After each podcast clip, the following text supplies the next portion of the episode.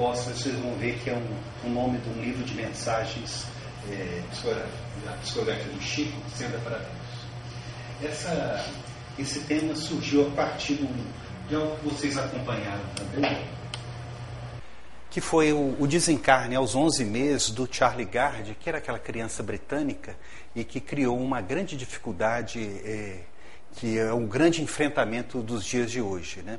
Ela desencarnou em julho de 2017, aos 11 meses, era uma doença é, hereditária com uma falência crônica irreversível de cada um dos órgãos. Era um problema mitocondrial e a cada instante iam falecendo os seus órgãos. Não tinha nenhuma terapia mais na Inglaterra, nenhuma terapia reconhecida. Houve a possibilidade de fazer alguma experiência eh, de terapia nos Estados Unidos. A família insistiu para o governo britânico liberar a criança para ser tratada eh, fora do país, criou uma grande pendência judicial em relação a isso acabou não sendo liberada porque o tratamento que ela queria se propor ainda não estava sendo, é, não era ainda uma verdade. A criança veio falecer é, em julho. Foi uma comoção, acho que no mundo inteiro, todo mundo, acho que vendo esse quadro, vendo o rostinho da criança, não teve outra senão de pedir a Deus que amparasse a ela e amparasse a família. Diante dessa situação, eu acho que fica sempre uma dúvida para a gente. É, para aqueles que são espíritas e para aqueles que não são espíritas, né? Por que tanto sofrimento? Por que uma morte precoce? E qual o destino espiritual da criança? Por que, uma criança de 11 meses sofre um processo de doença irreversível que leva à morte? Né? Tanta criança com, né, com tanta dificuldade aí, por que, que vai ter essa morte com 11 meses? Ele não aproveitou nada da encarnação. Onde entender Deus com isso? Né? Você imaginem o esforço para entender. Nós que acreditamos na reencarnação, às vezes já achamos difícil. Imagina quem não acredita nisso. Como que vai entender isso, essa morte precoce? Bem, além da morte precoce, por que tanto sofrimento, né? Que ela vai ter, assim, 11 meses de sofrimento. sofrimento dela, da família, de todo mundo que envolvia. E aí? O que, que acontece com essa criança depois disso? Qual que vai ser o destino espiritual dela? Toda vez que eu vejo uma situação dessa, eu lembro dessa passagem do capítulo 9 do Evangelho de João, que vocês lembram também e que a gente é, repassa porque ele, de alguma forma, tenta explicar para a gente. Jesus que viu um homem cego de nascença, então era um problema de nascença. E aí os seus discípulos lhe perguntaram, dizendo: Rabi, quem pecou? Quem que é a razão do pecado? De nascença. Foi ele ou seus pais, para que nascesse cego? Jesus respondeu: Nem ele pecou, nem seus pais, mas foi assim para que se manifestassem nele as obras de Deus. Eu acho que quando a gente vê essa situação dessa criança com tanto sofrimento, às vezes a gente tem uma, uma situação como dessa do Evangelho, onde que a gente fica com dúvida. Quem que pecou, né? Qual que é a razão disso? Porque, é, invariavelmente, nós tentamos relacionar tudo que acontece, principalmente em relação à doença, a desencarne, com alguma coisa relacionada ao pecado. A lei de ação e reação, ela está muito pesada dentro da gente. E é tão pesada que às vezes a gente esquece da misericórdia. Ou não oferece espaço para misericórdia. A gente fala assim: se a pessoa agiu dessa maneira, ela vai ter que passar nisso na outra encarnação. E a gente sabe que não é assim, né? Porque tem lei de misericórdia. E é uma, uma lei de misericórdia que é superior a essa lei de ação e reação. Tanto é que a gente passa muito pouco pelo aquilo que a gente deveria estar passando. Por isso que não há, para nós espíritas, razão da gente reclamar, que podia ter sido muito pior. Né? Então, mas isso ainda está muito dentro da gente, né? Se ele está passando por alguma coisa, é porque há algum tipo de pecado. E a gente fala, né? O pecado é dele. O pecado nasceu com ele. A gente pode ter algumas é, doutrinas evangélicas que vão é, dizer de que é um pecado que ele carrega consigo desde o pecado capital. E para nós reencarnacionistas, espíritas, né, a gente tenta relacionar com o que ele fez no passado. Esse é um pecado que também os, os discípulos perguntaram se podia ser dos pais, transmitindo essa relação em relação a esse pecado. Jesus, ele responde isso e ele abandona a lei de ação e reação. E ele fala para que se manifestassem neles as obras de Deus. Então, nesse caso de cego de nascença, não era ação e reação. Nessa ação, nesse quadro dele, não havia aí um pecador, ele ou seus pais. Ele estava vindo ali com uma missão para poder ali ser manifestado na ação de Deus. Então, por mais que a gente seja discípulo, às vezes o nosso pensamento é um pensamento às vezes equivocado, porque a gente tenta estabelecer sempre aquilo dentro da estreiteza do nosso raciocínio, no caso da ação e reação. Então, talvez fique muito claro quando a gente busque as causas dos nossos problemas. Podem ser causas atuais, é dele, pode ser dos pretéritos dos seus pais, no sentido de que é uma coisa que vai se transmitindo, no sentido da gente de outras encarnações trazendo, mas pode também trazer uma questão de prova. O que, era o caso do Charlie Gard? A gente não vai saber. Né? A gente sabe muito pouco sobre as reencarnações. A gente tem alguns excertos de alguns livros que vão indicar para a gente alguma causa, mas pode ter sido uma causa, é, ele está sofrendo a partir de um, de um problema que ele adquiriu agora, do passado, de 11 meses, certamente do passado, ou ele veio para dar prova para um testemunho ainda maior. Não é fácil a gente entender isso. Talvez uma coisa boa quando a gente busca a nossa literatura espírita quando a gente vai ver lá no livro dos Espíritos, na questão 132, qual que é o objetivo da encarnação dos Espíritos? E aí, os Espíritos respondem a Kardec. Deus lhes impõe a encarnação com o fim de fazê-los chegar à perfeição. Para uns é expiação, para outros é missão.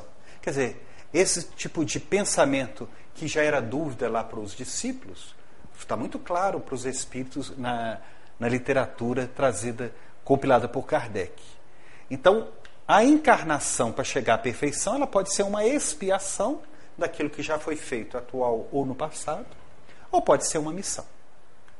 Mas para alcançar essa perfeição, tem que sofrer as vicissitudes da existência, quer dizer, o dia a dia da existência. Isso é que é uma expiação. Então, mesmo sendo uma missão, a gente tem que sofrer a cada dia as vicissitudes da existência. Esse é o pacote da encarnação. Né? Ninguém foge do pacote da encarnação. Né?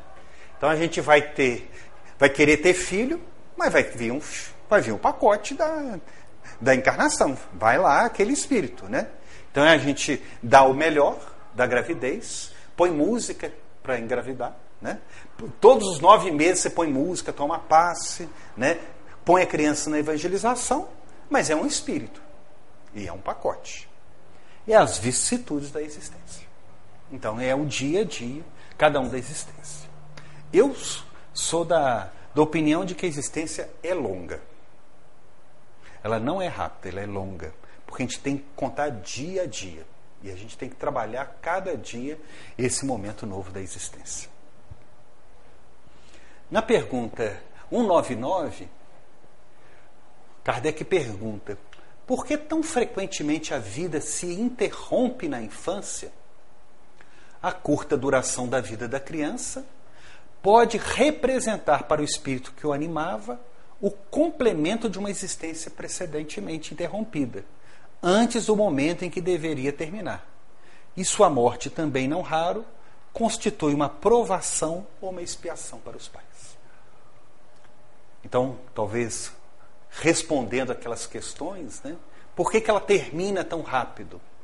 Pode ser, e tudo isso na, na doutrina espírita a gente vai dizer pode, nunca vai ter uma certeza, né? Que ele pode representar que o espírito que a animava está complementando uma existência Então, aqueles 11 meses talvez seja um complemento de uma existência anterior. Numa pergunta que está é, encaixada nessa pergunta anterior: que sucede ao espírito de uma criança que morre pequenina? Os espíritos é, são bem é, simples na resposta, recomeçam uma outra existência.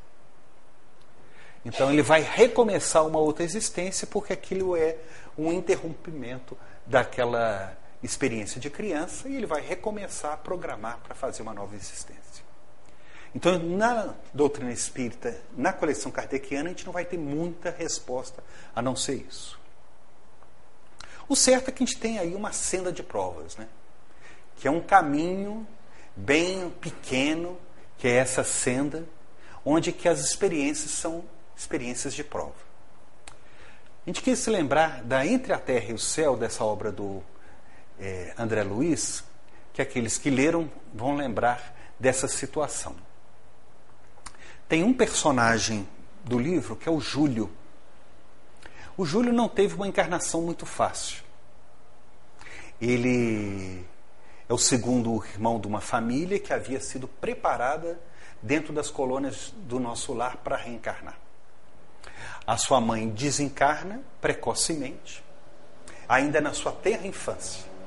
O seu pai casa novamente e a madrasta dele sente ciúme do amor que o atual marido, pai do Júlio, tem por ele.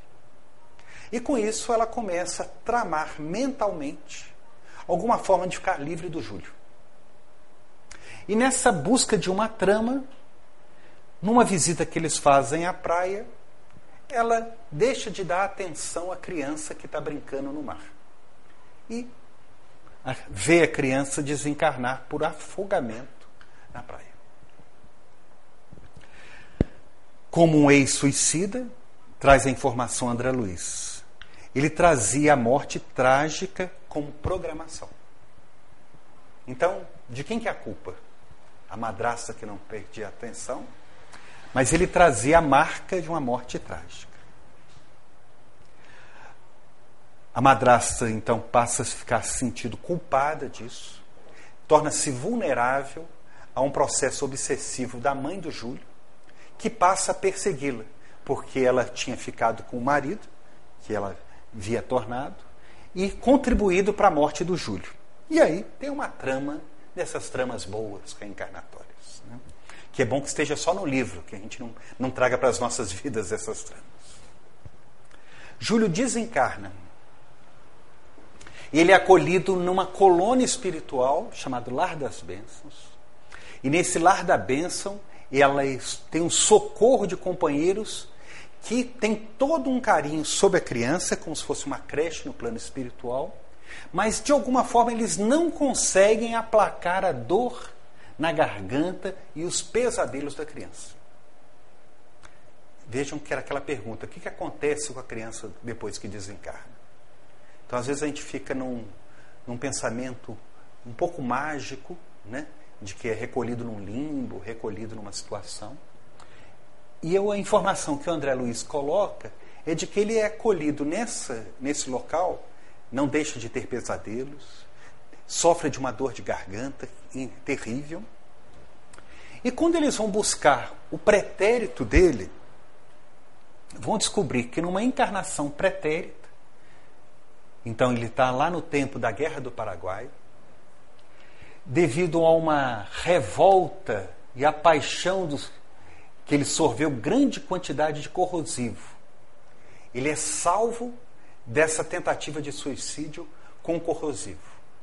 Quando eles descuidam da atenção, ele se joga no Rio Paraguai e se afoga.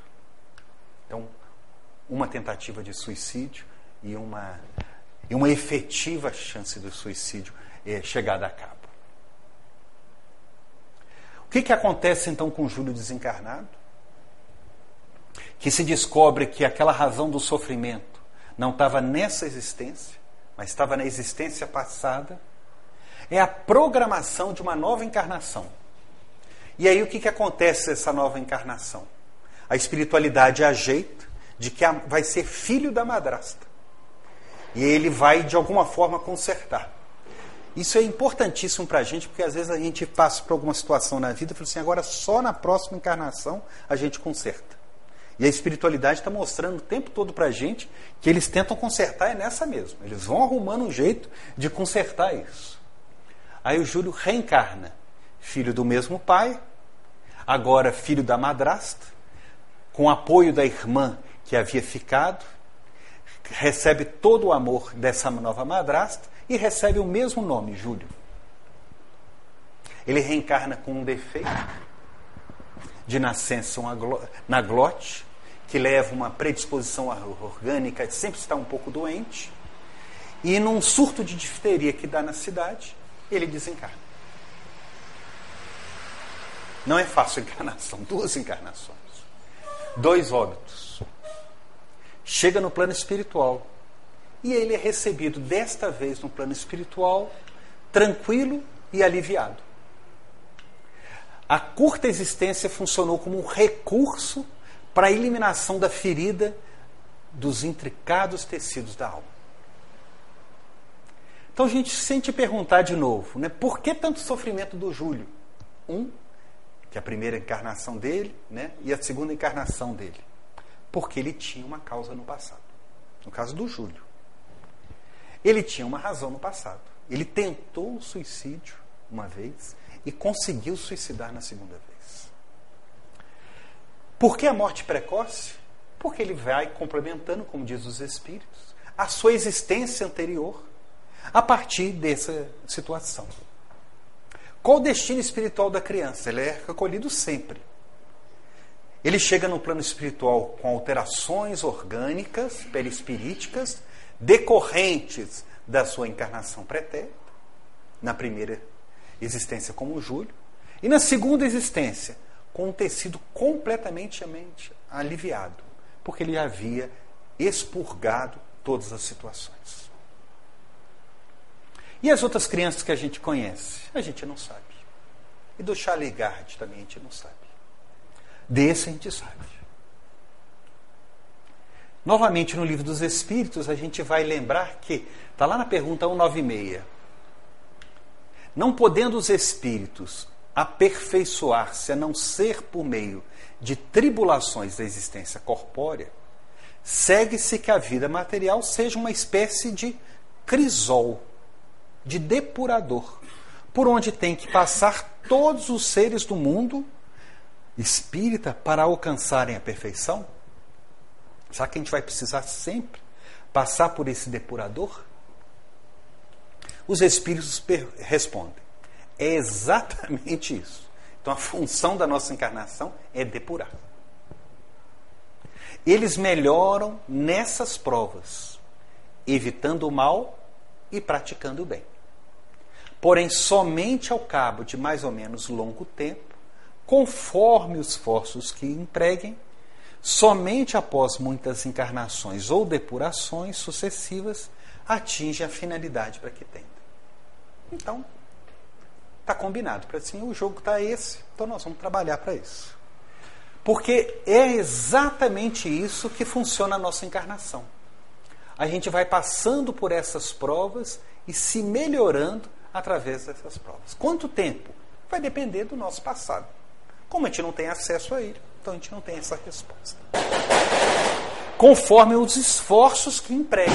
Então isso é importante porque, além de passar pelas provas, nós temos que mostrar esforços. Se a gente não mostra esses esforços, como que a gente vai conseguir melhorar?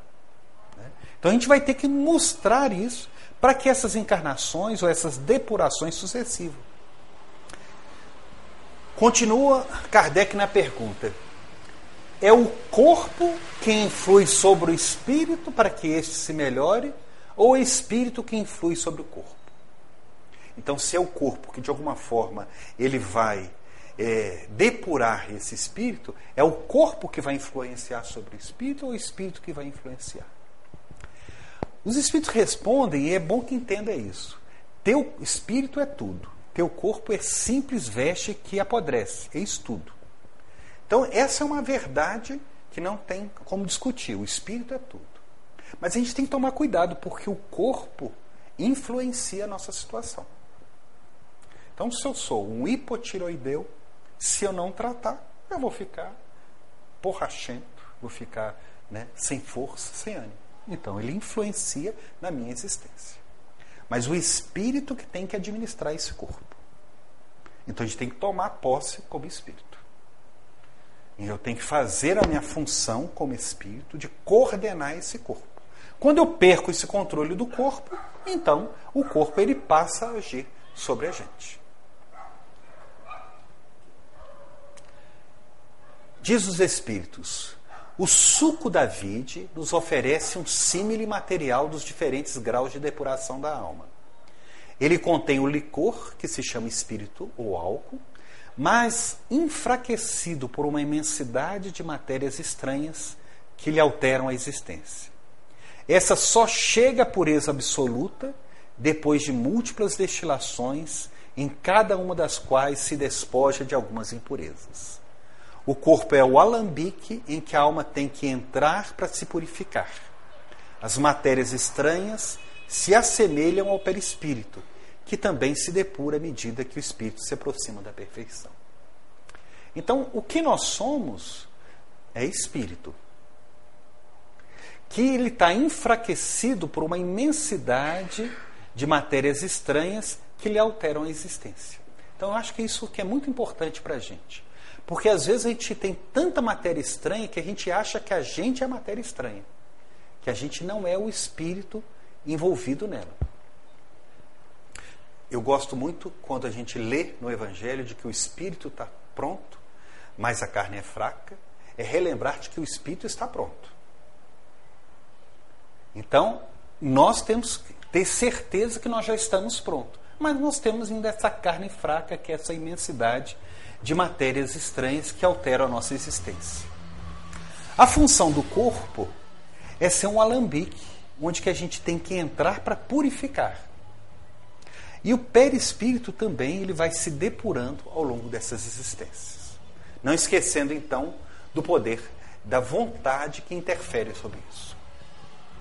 Então, um corpo que sofre a influência do perispírito, carregando um espírito ao longo das jornadas com várias matérias estranhas.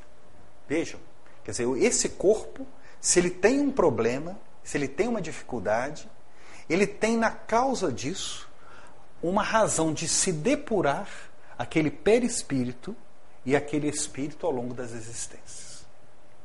Isso que a doutrina espírita fala e que muita gente fala ao mesmo tempo. Por exemplo, um dos precursores da homeopatia aqui em Minas Gerais, que é o José de Esquembre, ele, nesse livro que já não se publica mais, ele fala que a função do corpo é permitir a transmutação das baixas frequências das vibrações mentais, que a bioquímica da sepultura não degrada, para torná-las frequências mais elevadas e harmônicas. Então, o que é a função da encarnação? Transmutar frequências alteradas ao longo das existências. Qual é a função do corpo? A gente modificar essa bioquímica perispiritual que ao longo das existências nós precisamos melhorar.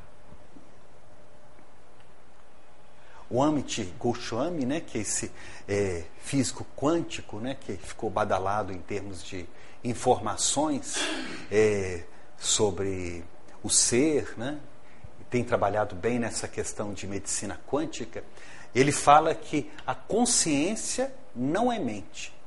Consciência é o fundamento do ser fundamento tanto da matéria como da mente. A maioria das doenças decorre simultaneamente de um dos corpos da consciência. Se a gente trocar esses corpos de consciência e colocar perispírito, camadas do perispírito, nós estamos falando a mesma coisa. Então, o que, que ele está dizendo? Que essas doenças. Então, se a gente lembrar lá é, do, do Charlie, lá, então o que, que ele vai ter? Ele vai ter a doença dele decorrente daqueles corpos de consciência. Se lembrarmos dos espíritos dizendo, é o alambique que vai estar filtrando esse espírito de, de todas as sujidades do passado. Se a gente vê outros cientistas desses é, que interligam matéria e espiritualidade, como Rupert Sheldrake, que ele fala que os corpos morfogenéticos ou campos mórficos são campos que levam informações, não energia, e são utilizáveis através do espaço e do tempo, sem perda alguma de intensidade, depois de ter sido criado. Eles são campos não físicos que exercem influência sobre sistemas que apresentam algum tipo de organização inerente. O que, que ele quer dizer? Que há uma, um campo morfogenético que ele está gerando novos corpos. Então, se eu for um espírito apresentando para um outro nascimento, ele vai levar esse campo morfogenético com ele. Quer dizer, não é espírita dizendo aquilo que a gente sabe, né? como se vai programar a reencarnação, que está lá na reencarnação do Segismundo, onde que eles vão estar tá fazendo uma programação daquele corpo. A partir de qual? Das necessidades de cada um daqueles espíritos que estão ali reencarnando.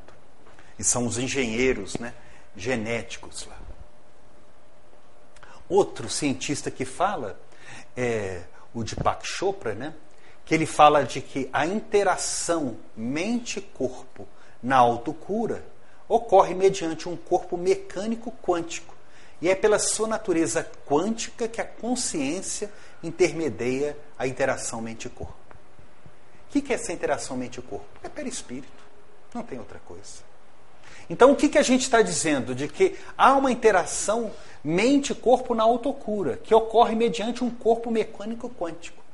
Tira esse corpo mecânico quântico, coloca perispírito, que ele vai interferir nisso, atuando no corpo. Que é a consciência que intermedia a interação entre mente e corpo. Então, qual que é a ligação onde aquilo que eu penso se transformando no corpo? Atuando no perispírito. O Hernani Guimarães Andrade, né, que é um dos grandes precursores da ciência espírita, ele colocava dizendo de que ah, o perispírito é, na verdade, um modelo organizador biológico. Tira esse modelo organizador biológico e coloca esse corpo mecânico quântico. Mesma coisa.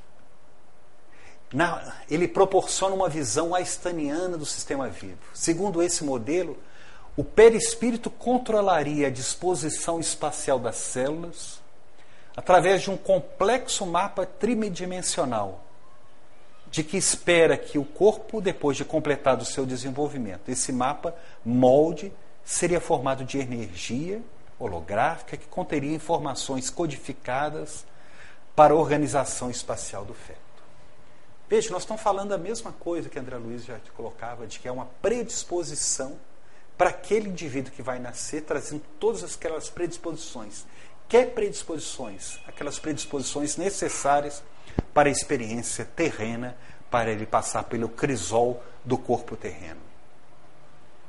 O Décio Iandoli, né, que, é um, que é professor de fisiologia, né, e é autor de livros espíritas, uma pessoa muito agradável é, que trabalha esses temas, ele fala que outra função do perispírito é de ser o princípio diretor da vida organizada. Quer dizer, o, o perispírito não é apenas uma ligação, um laço fluídico que une corpo e espírito, como a gente lê na obra kardeciana, como uma das apresentações dele. É mais do que isso.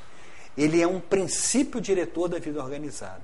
É um elemento aglutinador da organização da matéria, traduzindo a vontade do princípio individualizado.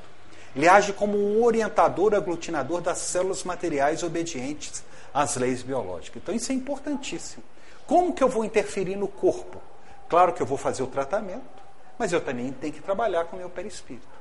Então o que, que adianta eu fazer o tratamento? Nós estamos falando para nós espíritas. Se eu estou com a mente desorganizada, desequilibrada, perturbada.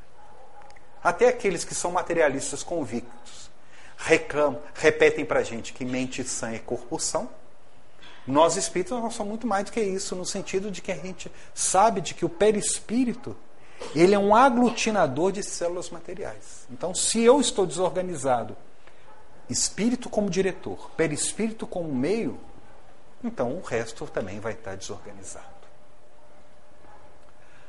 Doutora Marlene Nobre, né, ela repete uma, um conceito desses dois irmãos cientistas de que uma única célula para funcionar necessita de duas mil enzimas específicas. A reunião de mil dessas enzimas de forma ordenada e perfeita no decorrer de milhões de anos é estatisticamente impossível.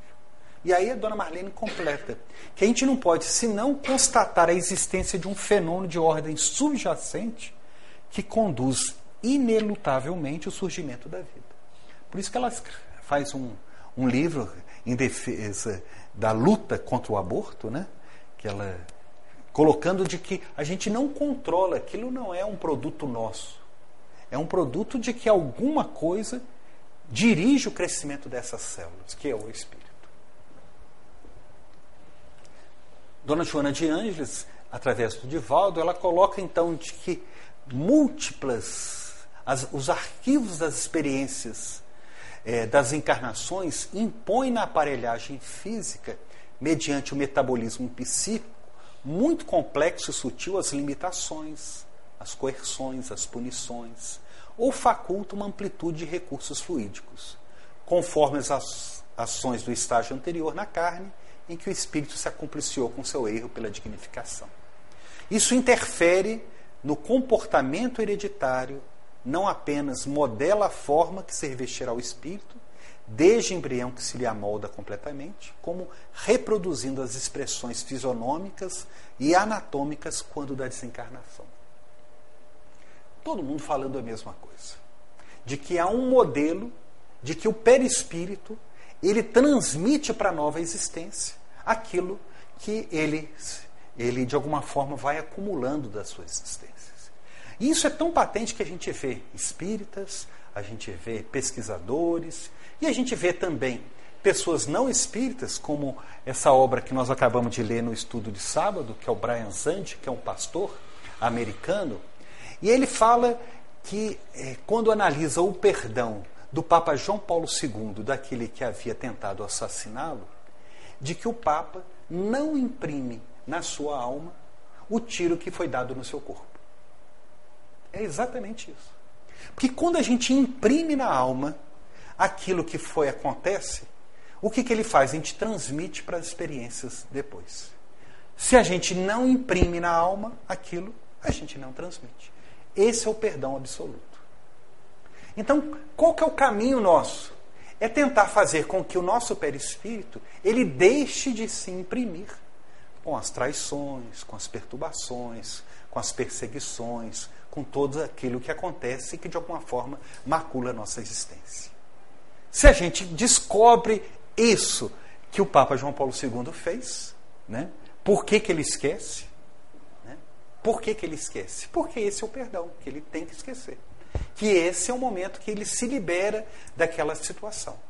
Como a gente às vezes ainda não se libera, carrega a culpa, e é aquela culpa mesmo do Júlio, que aqui o problema dele não era ter matado o corpo, era levar a culpa ao longo das existências. Somente quando ele se libera da culpa é que ele consegue se resolver. Então o problema não é um ato pura e simplesmente, é a culpa ali envolvida. Quando ele não tem culpa, quando ele perdoa, quando ele consegue não se macular na alma, no perispírito daquilo, então não há uma reprodução no corpo diante daquela existência. Tudo isso a gente vê na obra do André Luiz. Né? Que a gente vai ver casos e casos onde que as programações reencarnatórias estão o tempo todo é, trazendo para a gente essas informações e colocando para a gente essas informações e vão dando uma impressão de uma lógica que é importantíssimo na nossa existência. A doutrina espírita serve para a gente acalmar, a gente vem no centro, toma paz, se acalma, que já é uma grande coisa. Né? Agora, ela também é uma doutrina que traz informação, e essa informação é para, de alguma forma, a gente é, se acostumar com essa informação espírita e a gente modificar as nossas condutas. E essas condutas, bem dentro daquilo que o Brian Zandi fala a respeito do perdão, é da gente não macular a nossa alma, o nosso perispírito diante dessas situações e continuar a nossa existência. Mais do que isso, a gente não consegue. Eu acho sempre que nós estamos vivendo sempre pelo buraco da fechadura. A espiritualidade, de vez em quando, traz uma fechadura, a gente olha a espiritualidade desse jeito. Mais do que isso, a gente não consegue. É, a Vida Continua, que é a última obra da coleção de André Luiz, onde que André Luiz já não aparece mais na obra, é, ele já não é o, o protagonista, ele já não é o cronista, ele é apenas aquele que narra a história, a gente vai ver uma situação que, se a gente desenhar, a gente acha assim, olha, que cada um daqueles personagens vão ter que demorar algumas existências para se renovarem. E a espiritualidade encaixa uma maneira da própria existência eles se é, consertarem os seus caminhos. Então, ele mostra um flash, a gente olha para isso e observa. Então a gente tem que, nessas olhadas no buraco da fechadura, tentar entender a espiritualidade para seguir a nossa existência. No pensamento e vida, quando ele começa a trabalhar a respeito da, do seu primeiro capítulo, lá, né, quando ele fala da mente, ele fala que a mente é o espelho da vida em toda parte. É o espelho. A mente é espelho do espírito. Ele não é o espírito. A mente é espelho. Ela é um reflexo, esboça a emotividade. Isso é muito importante, porque às vezes a gente acha que mente é espírito. Ela tem parte do espírito. Mas mente também é do nosso dia a dia. Então, se você pensar para qualquer um desses é, que uma situação de é, de confusão pode levar alguém a cometer um tipo de assassinato, logicamente ninguém vai se propor para isso. Mas no meio da confusão, ele se envolve dentro daquilo e se torna espelho. Então é possível de que eu esteja bem em um dia e reflita esse estado bem. Eu posso estar muito nervoso e eu vou refletir aquele estado nervoso. Eu posso vir na casa espírita, participar de uma reunião e estar completamente ligado com a espiritualidade. Então, eu estou ligado com a espiritualidade, eu estou com, refletindo a espiritualidade. E posso chegar em casa, é, tornar-me um tirânico e tornar um reflexo. Então, nós estamos vivendo num instante de que a gente está vivendo mais como espelho do que exatamente agindo como o espírito. Quando os espíritos dizem que o espírito é tudo, é para deixar bem claro de que a gente tem que administrar o quanto que a gente é espelho. Para onde que eu estou refletindo naquele instante. Para que eu não possa ter uma situação de variação. Em um momento eu estou, como Pedro, reconhecendo que Jesus é o filho do Pai, e no outro instante eu estou repreendendo Jesus, porque ele acha que vai morrer.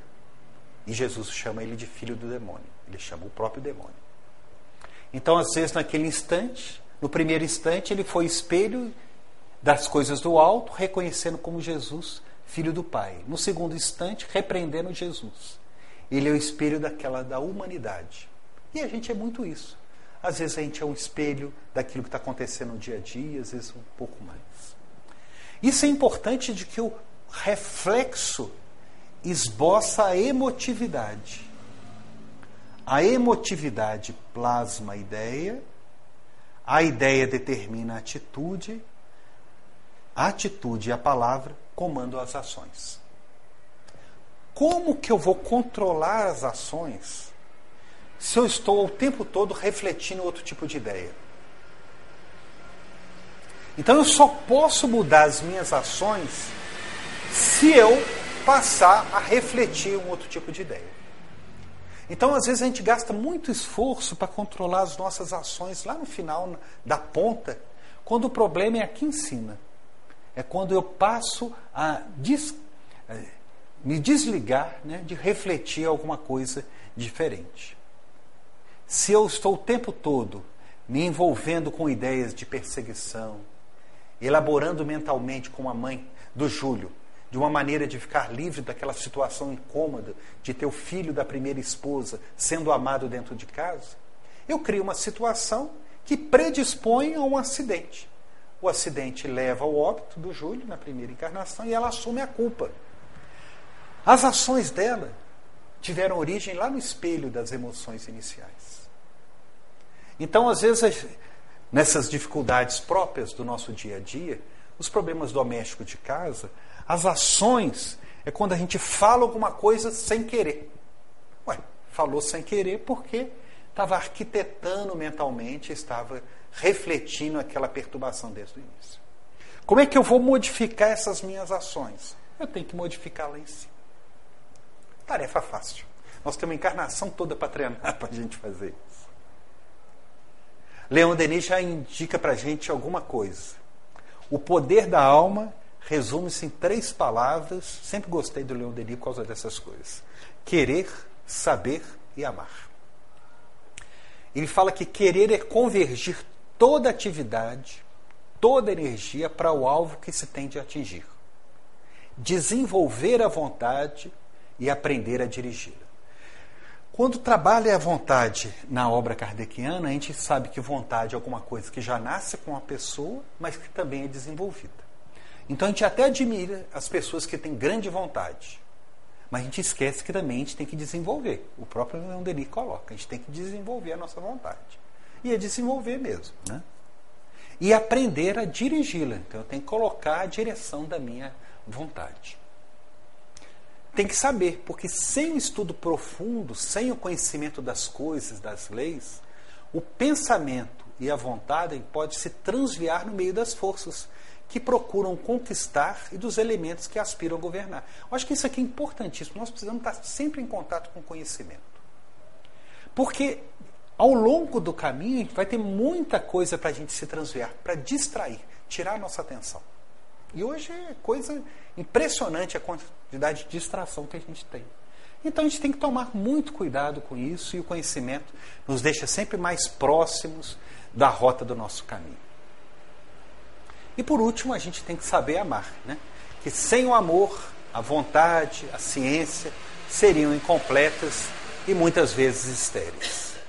O amor ilumina-as, fecundas, centuplica-lhe os recursos. Não se trata de amor que contempla sem agir, mas o que se aplica a espalhar o bem e a vontade pelo mundo. Nós somos discípulos de São Tiago, né? Daquela, a nossa fé é uma fé com obras, né? Então a nossa tarefa é de, é de que a gente tem que, não é só amor que contempla, sem ação, nós temos que atuar na ação. Para nós é muito mais fácil. É, da minha geração para trás, nenhum pai falava que amava filho, né? Hoje a gente fala o tempo todo que ama os filhos, né? O tempo todo a gente fala que ama os filhos. É, a gente é, para trás mente, o relacionamento marido e esposa era sempre uma coisa muito diferente. Hoje há um envolvimento da necessidade da gente dar amor. E hoje a gente cobra tanto que se a pessoa ela der sinal, der seta de que não está dando amor, o cara já pede pinico, já, já vai embora.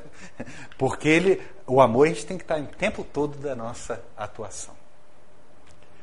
Quando a gente vê essa obra, né, Senda para Deus, que é uma reunião de, eh, de mensagens é, compiladas do Emmanuel nas reuniões mediúnicas, tem uma mensagem que dá o tema do livro, que é muito simples, mas eu acho que é muito importante para a gente. Dificuldade à frente. Então, aqueles que passam por dificuldade aí na vida, o Emmanuel responde quase igual a André Luiz: mais serviço no bem. Família em descontrole, age na paz do bem injúrias e agressões. Ouvida, esquece e faz o bem. Confidências amargas, mostra a face do bem. Moleste e sofrimento, aceita e atende o bem. Prática do bem é a senda para Deus. Então, daquela caminho de senda de provas que a gente mostra no início, a gente tem aí uma, agora uma senda para Deus. E essa senda para Deus não é nada mais do que prática do bem. E ele coloca de coisas bem simples para a gente.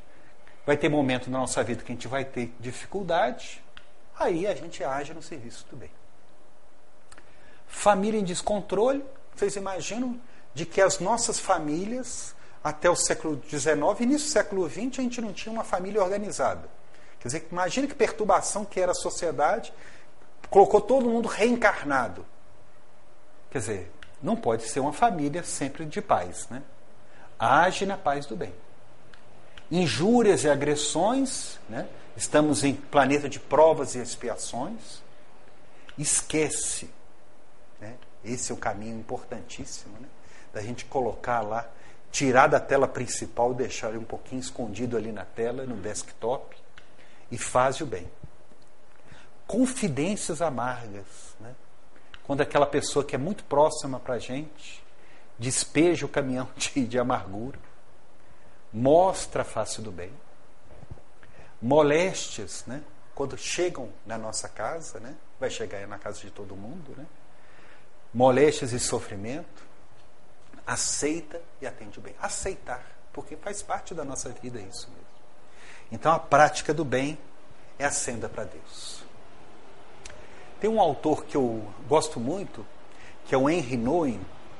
O Henry Nouwen era um, um padre norueguês, ele, ele uma vez ele visitando o seu pai, ele morava nos Estados Unidos, ele foi visitar o pai dele, na, eles foram na Alemanha é, ver no circo uma apresentação de acrobatas. E ele ficou admirado com a coragem dessa família, né, que era uma família de voadores. E ele era um, um teólogo, uma, um pesquisador, e ele se propõe, ele vai reconhecer essa família de acrobatas e se propõe a viajar com eles um tempo, admirando o seu trabalho. Essa é a fotografia do Henry Noy, com a família dos, é, dos voadores, né, dos Holligs voadores. E ele vai depois apresentar num dos seus livros é, o que, que ele descobriu desse acrobata. Que o segredo daquele que é acrobata é que quando ele está em voo, ele não faz nada a não ser erguer os braços.